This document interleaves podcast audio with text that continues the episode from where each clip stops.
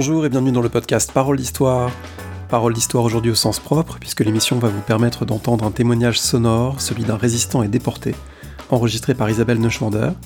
On discute avec elle de son beau livre L'aventure du Boira. Une émission dont vous retrouvez les références sur le site parolehistoire.fr. Merci et très bonne écoute. Sur le coup des 8 heures du matin, c'est-à-dire heures après le débarquement, on était déjà au courant. C'est-à-dire qu'on savait avant les Allemands, et tout au moins avant les Allemands qui n'écoutaient pas la radio anglaise. Isabelle Neuschwander, qui est-ce qu'on vient d'entendre? Alors cette voix euh, est celle de mon père, euh, que j'appellerai Louis, donc Louis de la Bruyère, euh, qui a accepté à l'été 1987 de me livrer son, son témoignage de résistance et de déportation. Ce qu'on vient d'entendre, il évoque le débarquement du 6 juin 1944. Il est où à ce moment-là? Il, est, il a été déporté, euh, on reviendra sur son histoire de déportation. Il est euh, détenu euh, au bagne de Remscheid de Lutringhausen, qui est un bagne situé au sud de, de la Ruhr. Il y est détenu depuis le mois de mai 1941, donc 4 ans. Cet enregistrement, vous l'aviez fait en 1987, vous en avez confié une partie, on va en écouter des extraits. Euh, vous faites aujourd'hui paraître un livre aux éditions Orep, L'aventure du Bouhara sur les traces de Louis de la Bruyère, élève pilote embarqué sur le Bouhara, résistance et déportation 1940-1945. C'est un, très long travail qui a permis l'aboutissement de ce livre. Alors c'est un, travail en, plusieurs strates en fait. Euh, euh, il y a euh, finalement il m'a fallu presque 30 ans entre le l'enregistrement à l'été 87 et le moment où je me suis mis réellement au travail. Donc il y a la, strate familiale en fait, hein, le, moment où très jeune, à 9 ans, j'entends mon père raconter euh, cette histoire à, des amis, euh, histoire que finalement il ne va me raconter euh, qu'une seule fois. bien plus tard. Donc je vis ma jeunesse, mon début de carrière d'archiviste, puisque entre-temps je fais, je fais l'école des chartes, en, en, connaissant cette histoire, en fait sans la connaître, mais en sachant que je l'écrirai un jour. Et puis, euh, des événements un peu fondateurs arrivent après le, euh, le, témoignage, euh, au décès de mon père, ces derniers mots étant en allemand d'ailleurs. on découvre dans la, dans la cave des documents, une valise contenant des documents sur sa déportation qu'en fait il m'a il m'a laissé comme une forme de transmission en fait, hein, mais sans, sans jamais le dire. En 1987, quand vous enregistrez ces, bandes audio dans les conditions de l'époque, vous êtes dans quel état d'esprit et, est-ce que vous avez déjà en tant soit peu connaissance de l'histoire orale, de ce qui peut se faire ici ou là, de manière pas encore très systématisée, euh, dans le recueil de témoignages? En fait, pas du tout. Euh, et j'ai vraiment euh, honte en me réécoutant euh, de quelques questions que j'ai pu poser qui étaient vraiment très, très naïves. Non, j'étais une jeune archiviste qui débutait sa, sa carrière. Je, je, ça a été pratiquement une forme d'instinct. Alors peut-être certainement la formation à l'école des chartes m'a poussé à le faire, à garder une trace, sûrement. Euh, j'avais déjà fait ma, ma thèse d'école des chartes, mais euh, je l'ai fait euh, sans conducteur préalable, sans question préalable. Et d'ailleurs, on entend sur un petit radiocassette et on entend ma, ma, deuxième fille, Béatrice, qui a un an sur mes genoux. Donc c'était c'était quand même pas très professionnel. Mais, le résultat l'est, lui. Cet enregistrement, est-ce qu'il compense d'une certaine manière un silence familial? Vous dites que vous l'avez entendu en parler à des amis, mais est-ce qu'en famille, c'était plus compliqué d'évoquer cette période? Alors, euh, mon père ne faisait pas partie de ces déportés qui parlent. Hein. Certains de ses amis euh, de déportation ont parlé à leurs enfants. Lui ne, parlait pas. Euh, je n'ai pas ressenti ce silence comme un poids, même si la maison était, était silencieuse. Je pense qu'il voulait plutôt nous protéger de, de sa déportation. en revanche, plus tard, je crois que l'écriture du livre m'a aussi permis de comprendre ce en quoi la déportation avait marqué notre éducation avec mes frères et moi, euh, Philippe et François. Euh, une éducation très stricte, mais qui visait à nous rendre extrêmement indépendants, extrêmement autonomes, euh, en particulier d'ailleurs les femmes. Et je, là où nous pensions qu'il s'agissait d'une éducation liée à sa carrière militaire, je pense que beaucoup de cette rigueur et de cette forme de liberté provenaient des tréfonds de la déportation. Après la mort de votre père, vous êtes lancé dans une véritable enquête progressivement qui a pris de l'ampleur jusqu'à faire des voyages sur les lieux euh, de sa déportation, sur les lieux de son emprisonnement? Euh, donc en fait, mon père est décédé en 2001, donc j'ai commencé vraiment le travail de recherche en 2017 à ma retraite, que j'ai un peu anticipé d'ailleurs pour mener ce, ce travail. Euh, très vite dans, dans, la recherche que j'ai menée euh, comme une archiviste, historienne, euh, voilà, sur ses crites, bibliographie, mais très vite j'ai ressenti le, le besoin d'aller sur les traces. Euh, d'abord parce que on comprend beaucoup de choses en allant sur les lieux, par exemple en alliant sur les lieux du départ euh, du Buhara, euh, le 12 février 1941 au soir. On comprend comment les jeunes hommes ont réussi à embarquer dans le silence, on comprend comment ils ont traversé la, baie de la Fresnay. Lorsqu'on va sur les lieux de, la déportation à Remscheid, Lutringhausen, on voit ces paysages complètement détruits par la guerre, un peu comme la Manche. On voit l'établissement intact, on ressent bien ce qu'ils ont pu eux-mêmes ressentir.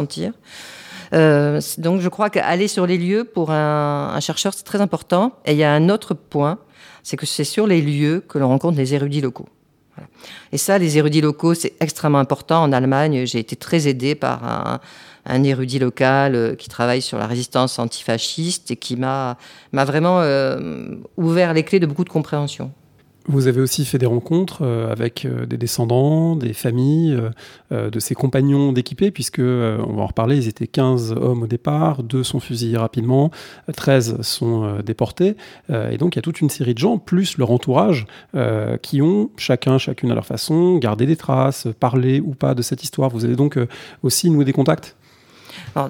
J'avais des contacts, euh, pas réguliers, mais avec les, euh, les descendants de ses, euh, de ses camarades élèves pilotes, avec lui, euh, notamment la, la famille Laruelle. Donc j'ai renoué euh, contact avec, avec eux.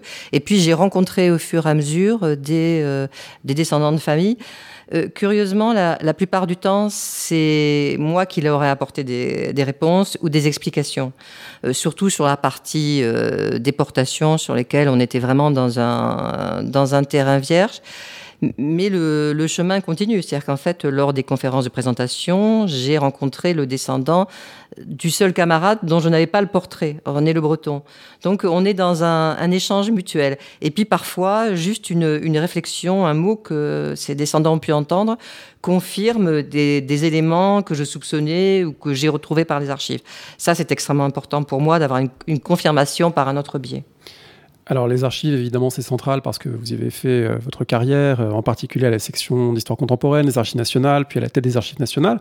Il y a aussi des archives, alors parfois d'ailleurs elles sont versées aux archives nationales, mais pas toujours, des archives dans les familles. Et du coup, vous êtes aussi tombé sur des archives privées. Donc votre livre, c'est un assemblage entre des éléments qui vous étaient sans doute très familiers professionnellement, et puis d'autres qui pouvait l'être, mais malgré tout, il a fallu faire rentrer un certain nombre de choses d'une provenance moins identifiée, avec des conditions de transmission, d'écriture incertaines. Parfois, d'ailleurs, en vous lisant, on dit, vous dites vous-même, hein, euh, on n'est pas sûr de comment ce document a réussi à sortir de la prison de Cherbourg ou euh, comment ce document a pu être dactylographié alors que théoriquement, ils n'avaient pas accès à ça, etc. Donc là, il y a toute une strate documentaire très particulière à laquelle vous avez eu accès.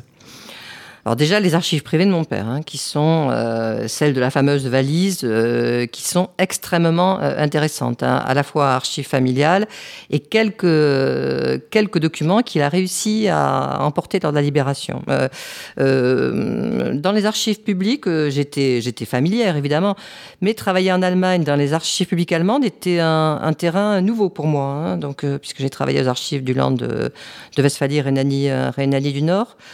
Euh, pour les archives privées des autres, euh, des autres familles, en général, euh, je me suis livré à une analyse diplomatique et ma formation m'a vraiment aidé pour essayer d'identifier les, strates diverses du document, parce qu'il y, en avait, il y en avait beaucoup. Et ensuite, j'ai rencontré vraiment un monde que, pour le coup, je connaissais de façon extérieure, avec lequel j'avais travaillé, mais de façon complètement extérieure, qui est le monde des collectionneurs.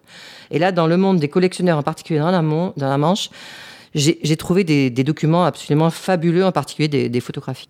Oui, les trois seules photographies, a priori, du navire sur lequel ces, jeunes gens ont embarqué euh, avant d'être euh, avant d'être arrêtés, qui sont reproduits dans le livre. Hein. Ça, c'est quelque chose qui comptait pour vous, d'avoir un éditeur qui vous permet de reproduire beaucoup de documents?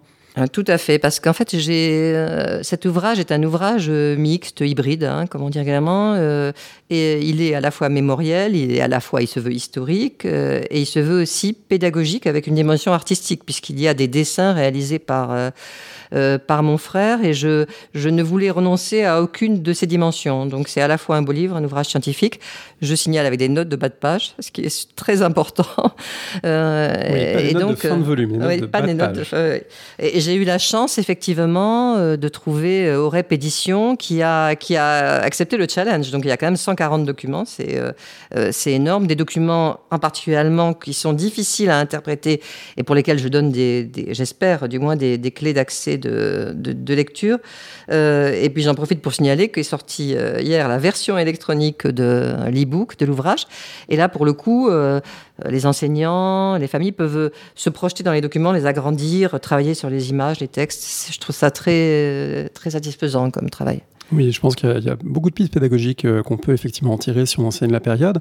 Euh, cette enquête, elle est à la fois personnelle et, scientifique. Est-ce que vous êtes euh, inspiré ou est-ce que vous avez réfléchi à partir de travaux qui se multiplient ces derniers temps d'un certain nombre de collègues, notamment On pense à Yvan Jablonka, Camille Lefebvre, Annette Vivorca, ces deux d'ailleurs qu'on avait reçus à ce micro pour évoquer des livres parlons de leur trajectoire, euh, parlons de leur famille et objectivant en même temps euh, cette trajectoire Est-ce que c'est quelque chose aussi dont vous vous êtes nourri? En fait, j'ai démarré dans une forme de bulle et de, silence, euh, qui était celle que je, désirais, ne sachant absolument pas si l'ouvrage pouvait, enfin si le travail pouvait débouter sur un, sur un ouvrage, et si je trouverais un éditeur d'ailleurs. C'est pas, pas forcément évident. sur ce est intervenu le Covid, donc ça a un petit peu renforcé la bulle.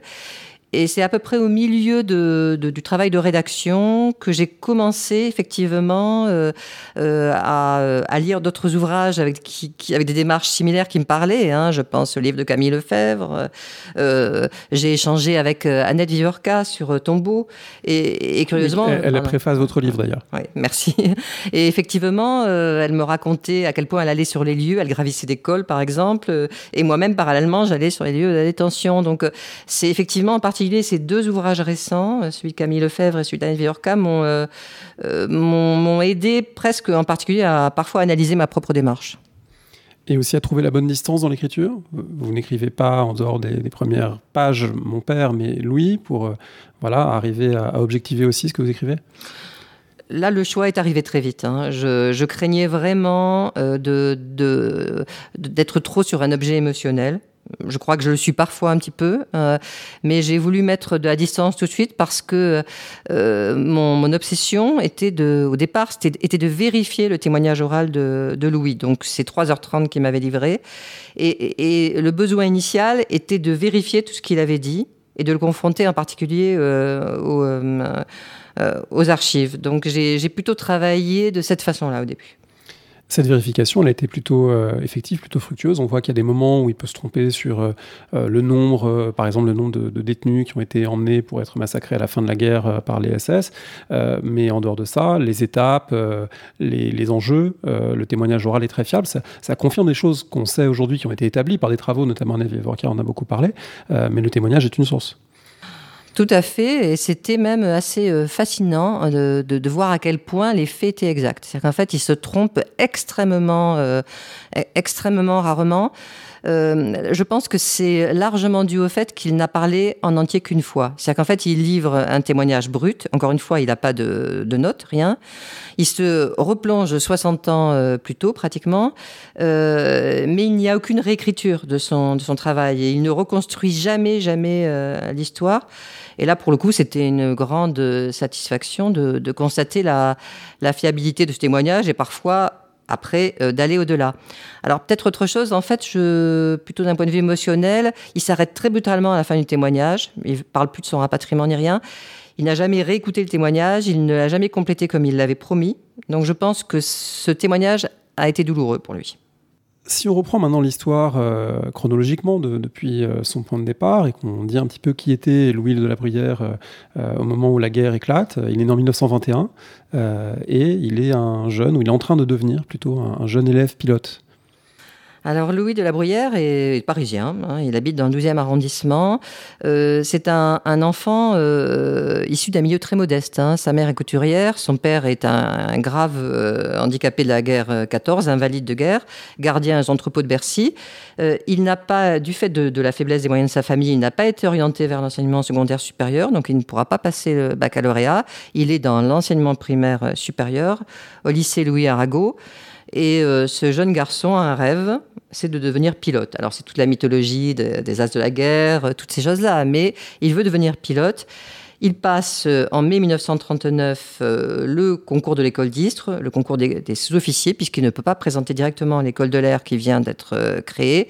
Et il est reçu dix jours après la déclaration de guerre. Voilà qui il est au moment de la déclaration de guerre. Et il va être affecté dans un lieu qui est la jeunesse du groupe du Buhara pour sa formation à l'école élémentaire de pilotage de Saint-Brieuc.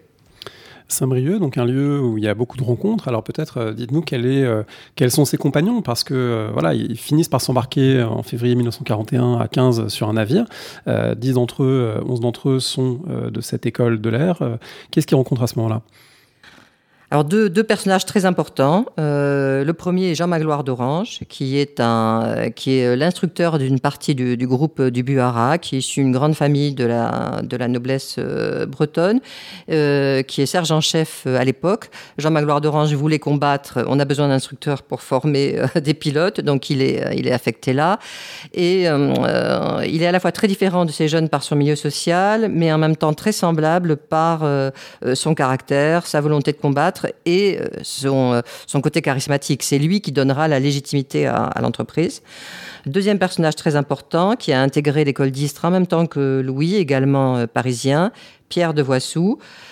qui est également en formation à, à Saint-Brieuc et qui sera l'organisateur de la tentative, un ami très proche de Louis. Les deux seront fusillés et puis huit autres jeunes qui majoritairement sont issus de ce qu'on appelle les sections d'aviation populaire, c'est-à-dire qui ne, se, destinaient pas à l'aviation, mais qui ont profité du programme de démocratisation de l'aviation lancé par euh, Cotte. Ces hommes ont pour la plupart 19 ou 20 ans. Comment est-ce qu'ils vivent la défaite de 1940 alors c'est un cataclysme, euh, tout simplement, euh, et leur réaction est unanime. Ils ne sont plus à ce moment-là ensemble. L'école de Saint-Brieuc a été déplacée du fait de, la campagne de France. Certains sont partis euh, en Algérie, en AFN. Louis est avec Pierre de Voissou et plusieurs de ses camarades sur la base d'Agen. Euh, il écrit euh, l'armistice, euh, c'est la fin de tout espoir. Sachant qu'ils auraient sans doute voulu combattre, mais ils n'ont pas eu le temps. Non, ils n'ont été que formés. C'est-à-dire qu'en fait, ils n'ont même pas leur, leur diplôme d'élève pilote. Ils n'ont pas combattu, mais ils ont rencontré des combattants en revanche. Alors quelque chose se noue sans doute à cet été 1940 qui va entraîner, comme on dit souvent, la volonté de faire quelque chose. On va écouter un premier extrait dans lequel Louis de la Bruyère raconte ce qu'ont pu être ses premières motivations, ses premières conceptions de ce qu'il pouvait faire fin 1940, début 1941. Et en gare de Rennes, euh, on, avait, on avait vu un train de la Croix-Rouge qui avait ramené des blessés français du front qui avaient été mitraillés par, euh, par la Luftwaffe. Bon, euh, ça c'est une parenthèse à l'air mais peut-être c'est le premier c'est le premier déclic qui a fait que j'avais l'intention et puis personnellement je considérais que je reprends pour les paroles du général de Gaulle, dont d'ailleurs je n'ai pas entendu l'appel du 18 juin, ce qui m'avait pas empêché de, de, de penser à l'époque qu'il fallait continuer avec l'Angleterre, parce que non pas que je sois anglophile non plus, hein, mais je sentais, j'avais le pressentiment que de toute façon, euh, eux étant d'abord une île, hein, euh, et connaissant leur façon d'agir et leur mentalité qu'ils résisteraient et je subodorais que certainement un jour ou l'autre les hostilités ne resteraient pas là et que l'Amérique forcément euh, entrerait dans le coup. voilà pour la première partie. Tu savais quand même que la résistance s'organisait en Angleterre ou pas du tout? Quelle résistance Il n'y avait pas de résistance en Angleterre? Si, il y avait Je savais rien, moi, je savais rien. Tu voulais aller en Angleterre, un point c'est tout. Je voulais aller en Angleterre pour continuer, parce que je savais que là, bon, bah, il y avait au moins une chance. Ah, il y a beaucoup de choses dans cet extrait. Ça se termine par euh, quelle résistance, je savais rien. Euh, L'impression qu'il y, a cette incertitude. Le nom du général de Gaulle est prononcé, mais il dit tout de suite qu'à l'époque, il n'en avait pas, il n'avait pas entendu directement et peut-être même pas entendu parler.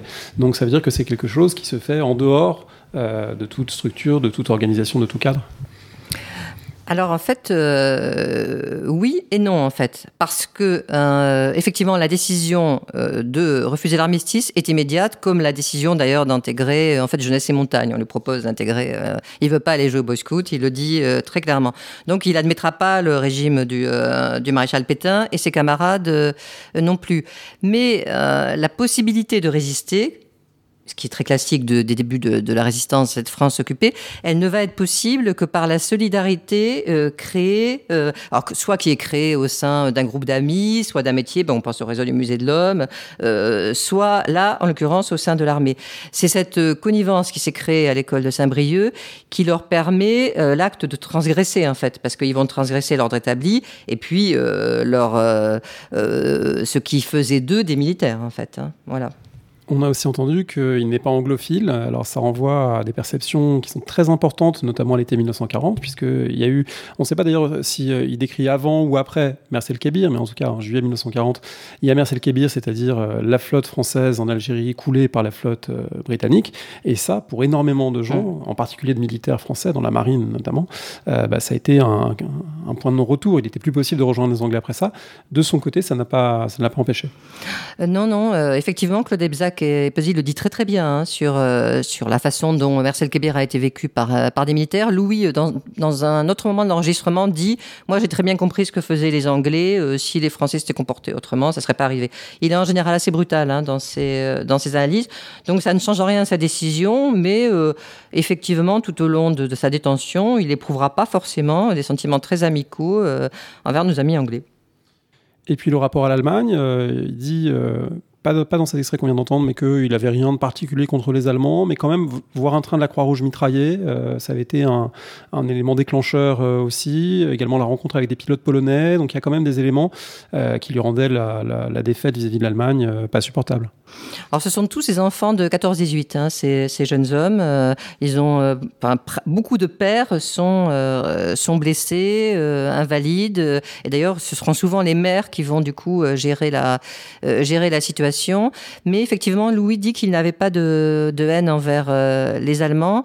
Euh, en revanche, il a un, vrai souci de justice. Ça, ça le caractérisera durant toute sa déportation et même après, peut-être dans notre euh, Donc, ce train mitraillé en, en gare Rennes lui a semblé contraire aux règles de la guerre et confirme sa décision qui aurait été la même, hein, de continuer les combats.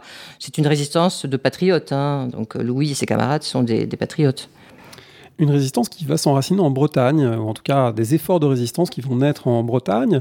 Alors un choix qui n'est pas anodin, il y a évidemment l'école de Saint-Brieuc, il y a d'autres éléments, on a l'impression que peut-être la Bretagne, ce sera plus facile depuis là de, gagner l'Angleterre, parce qu'il y aurait aussi peut-être l'option de passer les Pyrénées, voilà. Donc il y, a, toute une phase un peu de gestation du projet, moi c'est parmi les, choses que j'ai trouvées les plus intéressantes dans, votre livre, c'est euh, de raconter comment faire quelque chose, oui mais quoi, comment, et euh, avec quels moyens, dans l'improvisation, dans le dénuement, on envisage des choses très risquées, voler un bateau allemand pour aller en Angleterre, ça paraît pas très réaliste. Euh, bon, est-ce que vous pouvez nous décrire un peu dans quel climat se prépare euh, ce qui est euh, finalement leur tentative? Alors leur tentative, elle est, moi je dirais qu'elle est euh, avec une, euh, une, organisation quasiment militaire. Même s'ils ne sont plus militaires, ils ont tous été démobilisés. C'est très important. Euh, L'affaire est coordonnée depuis la Bretagne par Jean Magloire d'Orange. Ils ont très vite exclu de passer par l'Espagne parce qu'ils n'y connaissent pas, ils ne savent pas comment ils passeront la, la ligne de débarcation. En revanche, beaucoup d'entre eux sont bretons. Beaucoup, certains ont des, euh, des, connaissances de navigation, donc ils ont choisi la mer. C'était pas encore complètement absurde, même si ils vont passer pratiquement, et plutôt ne pas passer, dans la dernière limite. Hein. Euh, il y a des statistiques très claires qui ont été établies. La majorité des passages ont eu lieu entre juin, euh, juin et décembre, et décembre ça devenait 40, ça devenait déjà très dangereux. Mais sinon, l'organisation est, est, quasiment militaire. Jean Magloire d'Orange recrute depuis et organise depuis Saint-Brieuc. Il fait aussi plusieurs allers-retours à Paris. Euh, Pierre de Voissou, sur Paris, commence par prendre des contacts avec des, petits noyaux de résistance naissants, euh, dont un qui sera complètement décimé, euh, qui essaye de leur faciliter le passage vers l'Angleterre et sûrement leur confie une valise à remettre au service de, renseignement anglais. Et puis finalement, comme l'affaire se présente pas si bien, ils partent début janvier 1941 en Bretagne et essayent de se débrouiller sur place. En se faisant passer plus ou moins pour des touristes Oui. Alors là, ça, c'est une, partie qui semble assez incroyable et qui, laisse penser, comme le dit Louis, qu'il y avait une vraie connivence de la population. Alors plusieurs sont de Saint-Malo, mais Louis et Pierre de Wassou se font passer pour des touristes en plein mois de janvier. Euh, ils vont à la pêche au moule, ils mangent des crêpes, ils vont au cinéma. Euh, j'ai tendance à penser que c'était assez peu crédible. ils font aussi des choses beaucoup plus sérieuses comme voler du carburant, trouver un bateau, acheter un bateau d'occasion, le Bohara. Alors dès que le bateau est trouvé fin janvier 1941, euh, acheté à un pêcheur, euh, il n'est pas donné, il est acheté, il est échoué au fond de la baie de la Fresnay entre Saint-Cal, Guildo euh, et, et Plévenon. C'est un bateau qui a certainement déjà fait la traversée. et ils ont en fait une semaine pour se préparer. Donc tout est organisé en une semaine, euh, voler de l'essence, compléter l'équipage, puisque le pêcheur a signalé que 11 euh, personnes étaient insuffisantes, donc 4 habitants de Dinard Surtout vont des, se joindre. que des aviateurs ou presque, euh, bon voilà, c'est pas l'idéal, il faut quand même quelques marins un peu plus aguerris. Alors dans les, élèves pilotes, il y avait le fils d'un marin pêcheur de Quiberon, le fils d'un armateur, mais effectivement vont se joindre dans les 4 habitants de Dinard deux marins de la Marine nationale, un qui va piloter, l'autre qui va se charger du moteur. Donc l'affaire est quand même relativement organisée. Euh, pour arriver au 12 février au soir, qui est une nuit longue, une nuit où on pourra passer avec, de, avec la, lune éclairant le passage et des grandes marées. Oui, c'est les mêmes conditions euh, qu'on a attendues finalement pour le débarquement en juin 1944. Hein. Il fallait calculer une fenêtre, euh, un petit peu avec les mêmes contraintes. L'embarquement se fait, la navigation se fait avec des mésaventures très rapidement, en particulier une, une drise qui casse, et du coup la navigation à voile est compromise. Oui, l'embarquement se fait euh, le, euh, donc le 12 février vers 20h30. Ils ont tous rejoint le long de la, journée euh, discrètement, mais habillés de vêtements civils, la Pornieux, qui est le lieu de, l'embarquement. Le lieu a été d'ailleurs plutôt bien choisi. ils partent au, moteur, avec un, tuyau de caoutchouc pour masquer le bruit du moteur, et passer le fort La Latte. Enfin, pour ceux qui connaissent, verront très bien. Malheureusement, premier problème, la drisse à grand voile casse et manque d'ailleurs de tuer un des équipiers. Euh, et puis, au milieu de la nuit, euh, le moteur donne des signes de faiblesse. Donc, il continue à, euh, avec le phoque. Le malheur est que cette nuit est une nuit sans vent. Donc évidemment, leur trajectoire reste bonne. J'ai fait les calculs de, trajectoire. mais évidemment, lorsqu'ils sont arraisonnés vers 11h du matin, ils ont déjà 4 heures de retard sur, sur le projet. Alors on va écouter un extrait qui évoque cet arraisonnement par un, navire militaire allemand qui patrouille euh, devant les îles anglo-normandes, devant, devant Jersey et Guernesey. Tandis que là, c'est un rapio qui devait faire, je me souviens plus, d'ailleurs, en regardant les annales de la marine allemande d'avant-guerre, il y a son nom dans le procès, tu verras combien il jaugeait. C'était un truc qui faisait, à mon avis, entre 75 et 100 mètres de long. Il n'était pas question à 15 de prendre un truc où il devait y avoir 200 gars à bord. Bon. Euh, il s'est approché. Bon, ben, on a vu hein, qu'il y avait les canons et les, mitrailleuses quadruples qui étaient braqués sur nous. Bon, bah, c'était pas la peine d'insister. Moi, ils nous ont fait signe de monter à bord. On est monté à bord. Et puis, ils nous ont rassemblés sur la plage arrière avec, euh, sous la garde de, matelots allemands qui se tenaient assez loin parce que sur la, postale supérieure, je sais pas qu'on avait, il y avait, il y avait encore un gars qui nous tenait tous en joue avec, euh, avec une mitrailleuse. Bon, on entend euh, évidemment le, bébé de l'époque, euh, euh, mais ce récit, évidemment, qu'on imagine, ce moment qu'on imagine très intense hein, de, de l'arraisonnement, de l'échec de ces tentatives, et un échec qui va être redoublé parce que initialement ils essayent un peu de noyer le poisson, de dire que voilà, ils sont juste partis pour, euh, pour euh, sont pas du tout partis pour l'Angleterre. Euh, ils sont pas des, ils sont pas des résistants. Ils ont essayé, de dissimuler tout ce qui est compromettant, jusqu'au moment où il y a un détail qui, qui, fait que ça marche pas du tout. On écoute la suite de ce passage. Bah, ils ont cherché les armes. Ils se sont doutés qu'on avait jeté quelque chose par-dessus bord parce que pas idiot quand même. Ils avaient bien vu qu'il y avait des gens qui faisaient rempart mm. sur le bateau. Ils ont trouvé les cartes, alors il y a un qui a dit, bon, bah, l'Angleterre, England, bon. Et puis, mais ça, c'était rien encore, parce qu'ils n'étaient pas dupes, ils se doutaient bien qu'on n'était pas parti à la pêche à la crevette. Hein. Euh, mais ce qui a failli vraiment tourner au drame, c'est que d'Orange, qui était breton, avait emmené un petit cochon, hein, un genre de ces petits cochons celluloïdes, comme il y en a, hein, et sur, sur lequel il y avait en breton écrit Mon cul pour Hitler. Hein. Les Allemands comprenaient pas le breton. Mais comme ils avaient vu Hitler sur le cul du cochon, j'ai autant de dire que ça a filé 15 nœuds sur le rafio. Hein. Là, il, ah ben le gars, le commandant, il, a vu rouge. C'était hein un, nazi euh, Ah, je sais pas si c'était un nazi, il a vu rouge. Hein. Voilà, là, il n'y a plus une possibilité de déguiser les intentions. Euh, Hitler sur le cul du cochon, euh, emmené par l'un des chefs de l'expédition. et du coup, c'est la, machine judiciaire allemande qui s'enclenche. Tout à fait. Alors, l'histoire pas confirmée par Louis dit que le capitaine a fracassé le, fameux cochon sur la tête de euh, d'Orange. Alors au passage, ils avaient oublié les cartes aussi, hein. donc euh, la, destination était, claire. Euh, et d'ailleurs, sur le journal de bord du, Bernard von Tschirky, qui est donc le bateau qui les a raisonnés, il y a marqué 15 jeunes pilotes qui voulaient rejoindre l'Angleterre. Euh, c'est à ce moment-là que, que sources écrites, sources orales et images se sont croisées parce que j'ai pu justement retrouver euh, des images de, euh, pratiquement de la raisonnement, donc les prises par un marin allemand du, Bernard von Tschirky, quelques minutes après la raisonnement, deux sur la plage arrière et une à, Saint-Pierre-Port. Et, ces images sont saisissantes parce qu'elles elles confortent tout à fait le, récit de Louis, à la fois sur la façon dont ils sont habillés, sur la façon dont ils déguisent très mal leur destination, deux portes, deux d'entre eux portent des casques d'aviateurs, hein, euh, euh, et aussi sur leur détermination et leur calme. C'est-à-dire qu'en fait, ils sont, euh, ils parlent entre eux, ils discutent, ils sont pas du tout dans une situation de panique, et notamment à ce moment-là, ils vont pouvoir s'entendre entre eux sur le fait qu'il ne s'agit surtout pas de mentionner qu'ils avaient des armes, ce qui était la condamnation, condamnation à mort immédiate. La condamnation, intervient au terme euh, d'une première détention euh, d'interrogatoire. On est euh, dans le Cotentin. ces interrogatoires sont menés de nuit, généralement, de façon à intimider, de façon à, affaiblir les, jeunes gens qui sont donc interrogés. On écoute un petit extrait la plupart du temps, entre 1h, 2h, 3h du matin, là, on vient vous tirer du sommeil. À ce moment-là, un interrogatoire commence quand euh, on a l'esprit bien embué. Alors, euh, il était dans l'intention des Allemands, bien sûr, de nous faire avouer qu'il y avait des armes à bord, et d'autre part, euh, bien sûr, de nous faire admettre qu'on partait pour l'Angleterre à partir du moment où les cartes ont été découvertes. Bon, ben, il n'était pas question de bon, bon, on a joué le jeu, on a dit qu'il y en avait marre, qu'on voulait aller en Angleterre, qu'on était des, des futurs pilotes et qu'on voulait poursuivre le combat en Angleterre. Voilà. Des futurs pilotes, c'est quelque chose qui va peser en leur défaveur.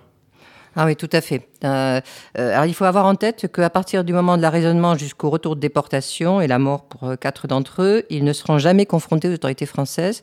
Ils sont toujours arrêtés jugés et déportés, évidemment, par les autorités d'occupation euh, parce qu'ils sont dans un cadre juridique qui est celui du, des débuts du système de répression euh, euh, en, France, en France occupée. Donc, ils vont être interrogés effectivement à la prison maritime de Cherbourg, qui est le lieu d'attache du Bernard von Cherky. transportés à la commandanture à plusieurs reprises. Louis dit qu'il n'y avait pas de brutalité, clairement une tentative d'intimidation. Euh, à vrai dire, l'enquête est menée assez vite et avec célérité et elle aboutit à l'arrestation euh, d'un nombre très important de personnes, dont la mère de Pierre de Voissou, qui, euh, qui avait contribué à l'achat du bateau et qui sera elle aussi déportée. Toutes les personnes mêlées de près ou de loin à cette affaire seront arrêtées et déportées.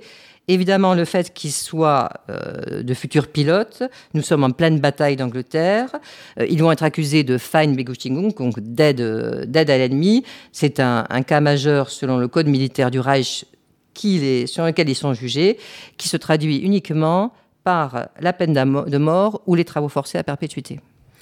Oui, l'ignorance des autorités françaises est même frappante puisque euh, on voit qu'un certain nombre d'entre eux découvrent cette affaire euh, au détour finalement d'une information, qui sont euh, tenus à distance. Et de manière générale, on voit aussi que les Allemands essayent au maximum de tenir à distance la population, que la population, que ce soit en Bretagne ou en Normandie, soit le moins au courant possible que ces gens ont été arrêtés et vont être déportés parce qu'ils craignent des mouvements de foule, ils craignent des tentatives d'évasion. Enfin voilà, il y, a une volonté de secret qui caractérise évidemment, on le sait, la, la machine judiciaire et répressive allemande. Oui, sur l'affaire du Buara qui intervient donc très tôt. Hein. on est vraiment sur les, premiers moments de, l'occupation. Euh, les, autorités d'occupation sont vraiment dans une, très forte inquiétude vis-à-vis de l'affaire du Buara qui a beaucoup marqué la Manche et laissé une empreinte durable dans la Manche. C'est assez étonnant comme cette histoire a marqué les contemporains et continue à, se transmettre.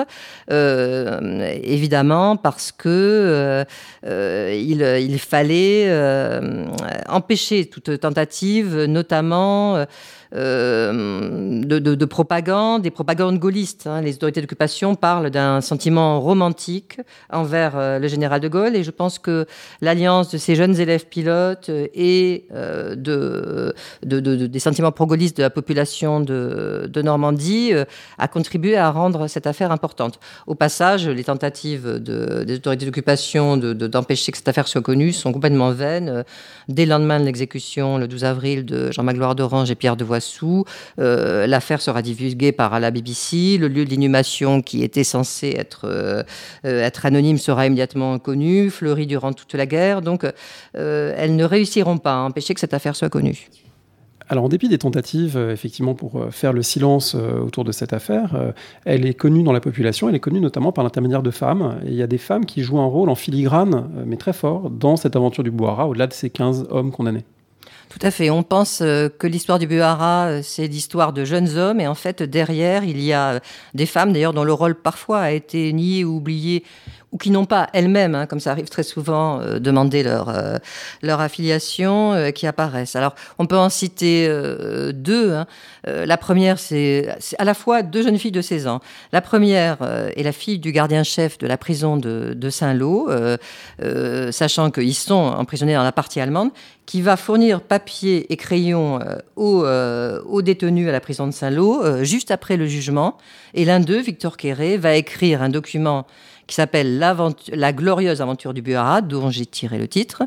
Et La glorieuse aventure du Buhara va être sortie par cette jeune fille de 16 ans, va être donnée à la résistance dans la Manche et va être diffusée euh, dans la Manche par la résistance. À tel point que les autorités allemandes s'inquiètent au cours de la guerre, ils vont réinterroger des déportés alors qu'ils sont déjà en déportation, pour savoir si c'est pas eux qui ont fait fuiter l'information.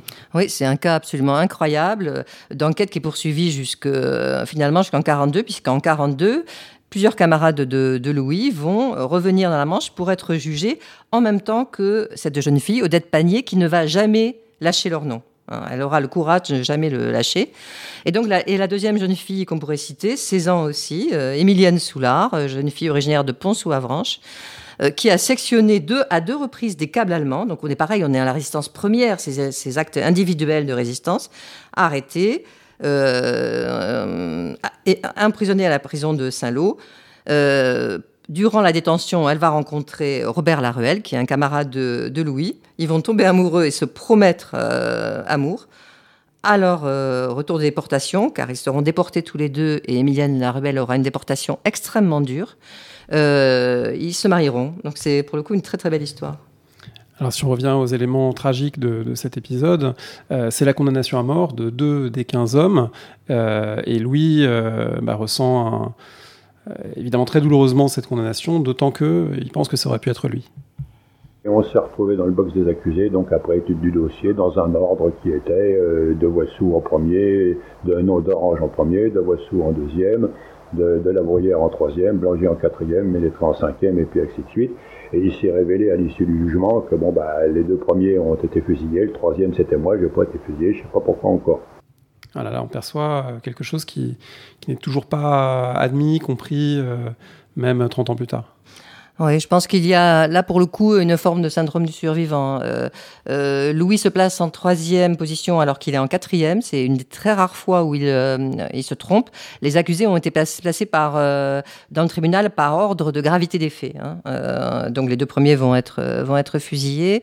il a été acteur en même temps que, que d'Orange et de Voissou, qui est un ami très proche. Et il pensait vraiment être fusillé. Et, et d'ailleurs, dans son témoignage, alors qu'il ira tous les ans sur la tombe de ses camarades, il ne parle pas du moment de, leur mort. il n'arrive pas à passer le fait qu'il ait survécu et que eux non. Pour lui et pour les autres, c'est la déportation au bagne, et donc un trajet en train vers l'Allemagne, un trajet qui les amène notamment à la gare de Cologne, avec un épisode très significatif qu'on peut écouter. Alors la, gare de Cologne, noire de monde, euh, une gare euh, du temps de guerre, euh, énormément de, énormément de troupes, euh, des trains qui allaient dans un sens, qui allaient dans un autre, les, les, les, infirmières de la Croix-Rouge, les infirmières qui servaient le vin chaud ou le café chaud aux soldats ou l'ersatz euh, à l'allemand, tout ça, et au milieu de, cette Allemagne euh, vainqueur, conquérante, sûre d'elle-même, ça se sentait parmi la foule et tout le monde, hein, voir, puisqu'on était 13, 13 gars comme ça à défiler, enfin si on peut appeler ça défiler, escortés d'une quinzaine ou d'une vingtaine de soldats en armes, tout le monde demandant bien sûr qui étaient ces, gars-là, alors les, les troufions expliquant. Et là, je peux dire que il y a eu une rumeur qui est montée de la gare sur notre passage qui n'avait rien de, de vraiment réjouissant. Je ne veux pas dire qu'on a fallu passer au lynchage, c'est pas vrai, mais c'était plus que menaçant. Hein. Il y avait un, bruit de fond qui, qui n'était pas particulièrement sympathique. Bon, là, alors c'est très important de noter le contexte. Au, printemps 1941, on est avant l'invasion de l'URSS, on est avant les grands revers à l'Est, on est avant aussi les, campagnes de bombardement massif des Alliés sur le Reich, euh, parce que des lynchages, il y en a, il y en a plus tard dans la guerre, effectivement d'alliés, d'aviateurs alliés notamment. Euh, et du coup, ce que décrit euh, Louis ici, c'est pas encore ça, mais c'est plausible comme atmosphère dans cette Allemagne nazie. Alors cet extrait est effectivement euh, très fort. Donc euh, ils ont été déportés par, euh, ils font parmi les, sont parmi les, premiers déportés. Hein. À peu près 40 personnes ont été déportées avant eux, avant eux, et ils sont le premier groupe important à partir. Ils sont d'ailleurs partis par un train de permissionnaires, pas par un convoi. Euh, et finalement, à l'arrivée en, Allemagne, en particulier à la gare de Cologne, c'est l'entrée dans le monde de la déportation, en fait. Et le choc est extrêmement euh, brutal euh, parce que ils étaient jusque-là dans un système quelque part qu'ils avaient accepté, un système de règles. Ils avaient joué, ils l'écrivent comme ça. Ils avaient perdu, ils étaient passés devant le tribunal. Que ce soit un tribunal militaire, les gênait pas tant que ça, même s'ils n'étaient pas militaires, parce qu'ils se considéraient comme comme anciens militaires.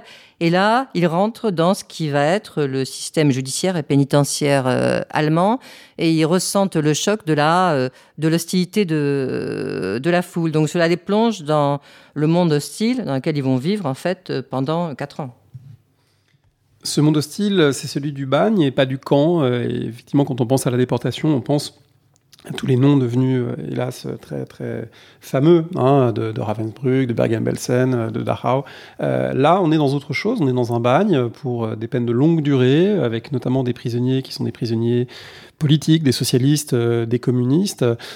c'est une découverte que font également ces hommes du Bouhara, mais une découverte qui est en même temps riche de possibilités, parce que ça veut dire qu'elle est, elle est riche de solidarité. Mais lui, l'atelier de menuiserie était pratiquement inaccessible, car il était pratiquement occupé par les, des détenus de droit commun pour les Allemands, mais dans notre esprit politique, c'est-à-dire des Allemands communistes qui étaient incarcérés euh, pour la plupart depuis 1933-1934 dans ce bagne. Et ces gens, à notre arrivée, nous ont fait comprendre, euh, alors c'était des hommes qui avaient entre 35, 40, 50 ans, hein, euh, nous ont fait comprendre, tout au moins un mois, que peut-être avait déjà-t-il remarqué mon comportement, que euh, l'occasion se présentant, il chercherait à nous aider, car, euh, m'avait-il fait comprendre, euh, nous étions forcément des amis. le terme objectif n'était pas employé à l'époque puisqu'il n'était pas à la mode, hein, mais nous étions forcément des ennemis puisque tous nous étions des, ennemis de Hitler.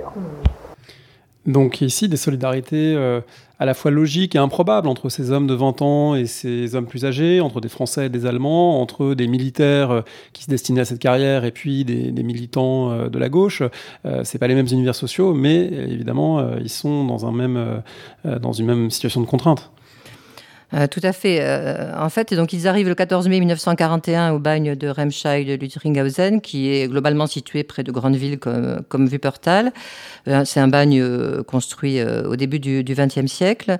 et là, ils vont être plongés dans, dans, dans l'univers de la déportation, du travail forcé, de la privation, de la faim. Ils perdent tous entre 6 et 8 kilos à leur, à leur arrivée.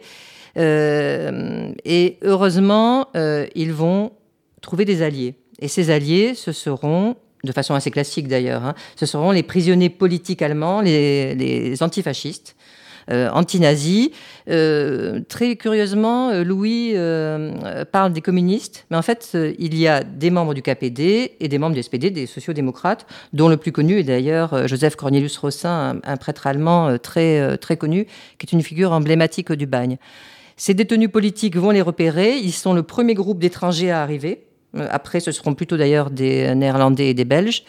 Euh, et ils vont les aider, les aider comment? Euh, Par l'affectation dans des ateliers privilégiés. Alors évidemment, la boulangerie, euh, la menuiserie, la serrurerie, tenue, oui, par les communistes. et ces ateliers vont les aider à survivre. Voilà, c'est un moment important. Alors je rajouterai que à ce moment du récit de Louis, on bascule dans le récit individuel. La tentative du Buhara est une tentative collective. La déportation est une histoire individuelle. Chacun va vivre sa déportation à sa façon, en fonction des conditions de détention aussi. Et aussi en fonction de son caractère, c'est peut-être pas évident à dire pour vous qui êtes sa fille, mais en, lisant euh, le livre et le témoignage, on, voit un homme euh, extraordinairement plein de ressources, euh, qui n'hésite pas à utiliser la force lorsqu'il est menacé par un, détenu allemand à coup de barre de fer. Il fait comprendre qu'il va se faire respecter même au bagne, et depuis, les gens le laissent tranquille. Il décide aussi d'apprendre l'allemand parce que visiblement, il supporte pas de ne pas comprendre ce qui se passe autour de lui. On voit un esprit vraiment qui a besoin, qui a besoin de maîtriser les choses, qui a besoin de, maîtriser, de calculer, de, peser le pour et le contre pour décider voilà, on comprend qu'il euh, supporte pas d'être tenu dans, euh, dans l'indécision et dans l'incertitude de ce qui lui arrive, donc il essaie d'apprendre l'allemand euh, le plus vite possible. et puis il a, il a son caractère qui lui faut d'ailleurs des déboires et notamment de passer, de passer six mois à l'isolement, six mois au cachot. On écoute cet extrait. Eh ben, je suis descendu pour six mois en réclusion, c'est-à-dire dans le noir dans les sous-sols, dans le noir le plus absolu, par interdiction de communiquer, mais impossibilité de communiquer, la nourriture m'était passée le matin, elle m'était repassée un peu le soir. Euh, le minimum, je ne sais pas combien de kilos j'ai à nouveau perdu. Et puis je suis resté, je crois, six mois là-dedans. Et moi, alors, euh, bah, dans le noir, euh, pour essayer de garder l'esprit à peu près, net, je faisais des multiplications de tête à trois chiffres, quatre chiffres, cinq chiffres, en essayant de retenir à chaque fois les, multiplications, me révisant mon allemand, me récitant des mots, ce qui finalement, quand j'en suis sorti après, bon bah, ça m'a créé quelques difficultés parce que je m'étais mis en tête certains mots, certaines correspondances qui n'étaient plus ça. Il a fallu que je revoie ça. Et au bout de quelques mois, euh, il a été accepté que je fasse passer un billet disant que bon bah ça commençait à bien faire et que je voudrais bien sortir de là-dedans parce que je, dis que j'y suis resté six mois mais je savais pas pour combien j'y étais, combien de temps j'y étais. Hein. Alors on retrouve des, stratégies de survie euh, qui sont connues par ailleurs dans beaucoup de récits de déportation, le fait euh, de se réciter des choses pour tenir. Euh, on connaît par exemple les, 33 sonnets composés au secret par le résistant Jean Cassou, mais il y en a, il y a quantité d'autres textes de ce type. c'est voilà la volonté que l'esprit ne cède pas, même quand le corps est, est enfermé et privé de tout.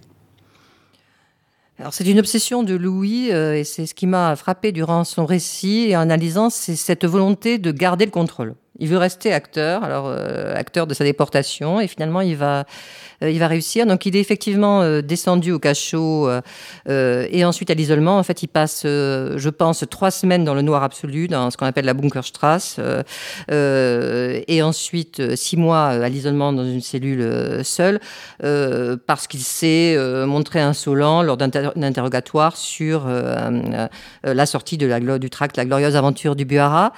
Euh, ce moment va être un, moment euh, extrêmement dur pour lui, traumatique. C'est le moment où il perd ses repères. Effectivement, il ne sait plus où, euh, ce qui se passe. Il est coupé des informations extérieures. On lui parle pas. il survit en se forçant à apprendre l'allemand et l'anglais aussi. Euh, et j'ai trouvé dans les dossiers de prisonniers qui sont miraculeusement euh, conservés aux archives du Land de, à Duisbourg, euh, une petite enveloppe à la fin du dossier de prisonnier dans laquelle il y avait des petites feuilles avec l'écriture de mon père, en l'occurrence, au crayon à papier, des mots en allemand, en anglais, des exercices d'écriture en Kurenschrift. Et ces documents ont été saisis à la fin de sa détention par les gardiens. C'est-à-dire qu'en fait, il avait réussi à la fin de la période d'isolement de se procurer du crayon et des crayons et des papiers. Et il à écrire et à parler euh, en allemand. Alors cette dureté du bagne, elle est contrebalancée par euh, des stratégies de, survie, de solidarité, par le fait qu'il se crée un nouveau groupe autour de lui, notamment avec un, détenu belge et, néerlandais, euh, avec qui finalement ils deviennent euh, pas tout à fait les chefs du camp, mais quand même ils, commencent à avoir un, rôle de plus en plus éminent, ce qui leur permet d'écouter la radio anglaise avec des procédés techniques absolument incroyables pour faire circuler le, signal électrique, le son sur une plainte métallique et qu'on puisse pratiquement avoir la radio dans sa, dans sa cellule. Hein, voilà, c'est vraiment euh, assez extraordinaire, mais aussi faire du trafic de cigarettes. Enfin voilà, on a l'impression que euh, l'adaptation s'est faite et qu'au moment où les Américains arrivent pour libérer le bagne, bah, finalement, il est presque comme un poisson dans l'eau dans cet univers. Oui, à tel point que qu'il ne va pas vouloir rentrer aussitôt, hein, euh, ce, qui est, assez extraordinaire. Alors, en fait, la période d'isolement a été un basculement pour lui. Il a compris qu'il fallait s'adapter pour survivre. Et à ce moment-là, effectivement, son caractère l'a fait repérer par euh, un petit groupe de meneurs et qu'il intègre. Il les cite toujours en disant le belge, hollandais, l'allemand. Il m'a fallu beaucoup de recherches pour les identifier. Il ne voulait pas euh, donner leur nom. Et ce petit groupe, effectivement, c'est un peu les caïds de, l'établissement. Hein. Euh, euh, ils ont un système très clair euh, de contrôle des affectations, en partie en lien avec le, directeur, de rapport de force avec les gardiens qui mouillent grâce au trafic de, cigarettes, de contrôle de l'information, contrôle de l'information extérieure, contrôle de l'information intérieure. Et ce, petit groupe, finalement, arrive à survivre durant cette période moyennant quoi Louis est naturellement un peu isolé de ses camarades. La libération intervient avec là aussi des paradoxes, puisque euh, euh, il s'empresse pas de revenir en France, alors même que pendant la guerre, il a, dans les lettres qu'il a pu écrire, il a dit à quel point il avait hâte notamment de pouvoir enfin avoir un costume civil. Il n'arrête pas de demander du tissu. Euh, c'est très intéressant, hein, cette obsession qu'il a pour le costume qui enfin euh, lui permettra de quitter le, vêtement du bagnard. Mais voilà, contrairement à ce qu'on aurait pu penser et à cette volonté d'endosser ce, costume euh, d'après-guerre, il reste un certain temps en Allemagne, notamment pour s'assurer que certains gardiens seront punis. Effectivement, euh, les Américains sont devant la prison le 15 avril 1945. Euh, les derniers mois ont été terribles puisque c'est les moments euh, des massacres de masse, des marches. D'ailleurs, Louis échappe également à un massacre de, de masse. Moyennant quoi, avec son petit groupe, ils ont réussi à faire entrer des armes parce qu'ils craignent typiquement ce, ce massacre de, de masse. Et euh, finalement, dès le lendemain pratiquement de la libération, il écrit à ses parents qu'il a des affaires urgentes à régler, euh, qu'il est vivant, que tout va bien, mais qu'il ne va pas rentrer tout de suite. Et il écrit une phrase que je trouve extrêmement importante. Il ne dit pas nous avons été libérés, il dit nous sommes maîtres de la prison. Et donc, il continue dans son rôle euh, d'acteur, hein, finalement. Euh, et ce rôle d'acteur va euh, se traduire par ce que Louis n'a pas voulu dire, hein, une recherche de nazis et des témoignages devant l'US Army avec son petit groupe de leaders contre euh, notamment un gardien nazi accusé de, mauvais traitements vers les détenus. Et, qui, dans le texte qu'ils écrivent aussi, qu'ils ressentent euh, comme un devoir moral envers ceux qui sont morts, et notamment leurs deux camarades décédés euh, l'année précédente. Oui, parce qu'il y a deux fusillés, deux morts en déportation, donc ça rappelle sur ces 15 hommes au départ hein, qu'il bah, y a un coût humain considérable de ces activités qui, sont des activités de résistance, mais qu'on pourrait juger comme finalement ayant été peu risquées au départ pour les Allemands. C'est pas c'est pas des gens qui ont porter les armes, euh, comme à partir de 1941 les résistants communistes, voilà, mais ça n'empêche pas une répression qui a été très très sévère. Euh, la répression, euh, elle a été très bien étudiée par Gala Eisman, hein, qui m'a beaucoup aidé, ou Thomas Fontaine. Hein, ce sont vraiment les ouvrages qui, sur la compréhension de la répression, m'ont aidé à comprendre. Elle a été très forte dès le début. ce qui va changer plutôt après, c'est le mécanisme effectivement de répression. On passera plus par les tribunaux militaires, on en sera dans des camps et pas vers des bagnes. donc le, la répression a été forte en revanche, et c'est le paradoxe, Louis le dit d'ailleurs, le fait d'avoir été déporté très tôt, et dans ce bagne, les uns en particulier, leur ont en partie sauvé la vie, euh, même si deux camarades supplémentaires vont, euh, vont mourir. Quelle reconnaissance il y a après la guerre de, des actes du Boara, sachant que euh, voilà, c'est la résistance sans être euh, la résistance dans les cadres de ce qui devient par la suite la résistance, euh, sans être cette résistance victorieuse finalement en 1944 au moment de la libération, du début de la libération du territoire. Est-ce que c'est une expérience qui, peut, qui peut se mettre en parallèle avec celle des autres? Alors je me suis beaucoup posé la question. elle a peut-être en partie justifié ma recherche, cette question-là. Euh, j'ai pas entièrement les réponses. Ce qui est sûr, c'est que pour les élèves pilotes, dès leur retour de déportation, ils reçoivent une reconnaissance de la part du général de Gaulle. Hein. Euh, ils sont reçus en audience, ce qui est tout à fait exceptionnel. Tous les mardis, le général recevait des, résistants et des instructions très claires vont être données par le contre-amiral Ortoli, le chef d'état-major du, général, pour que les élèves pilotes soient réintégrés au plus vite, ce qui va, euh, ce qui va se produire. Euh, pour ce qui est de, de, la, de faire comprendre ce qu'était leur expérience très particulière, je pense que ça a été beaucoup plus complexe. Euh, pour les questions d'affiliation, évidemment, ils ne peuvent pas s'affilier à un réseau, donc on va les affilier de façon artificielle à un réseau, ça sera, euh, ça sera Hector. Et je pense que cette difficulté à faire comprendre quel type de déportation ils ont vécu, justifie peut-être en, partie son silence, même si, euh, alors qu'il ne, ne nous parlait pas du tout de sa déportation, après sa mort, on s'est rappelé qu'il passait tous ses samedis euh, à l'amicale des déportés. Donc je pense que c'était une relation un peu euh, ambiguë, en fait. Voilà. Vous-même, lorsque vous avez présenté cette recherche, ce livre, euh, en Normandie, en Bretagne notamment, euh, quel sentiment vous avez eu de la, de la réception de cette histoire, comme si c'était une histoire à la fois enfouie, méconnue, mais qui éveillait quand même des échos, puisqu'il y a des, certains endroits où il y a des plaques, il y a certains endroits où il y a des, des traces mémorielles. Donc euh, voilà, est-ce que c'est quelque chose qui a une résonance encore aujourd'hui? Alors c'est très paradoxal, ça m'a énormément ému.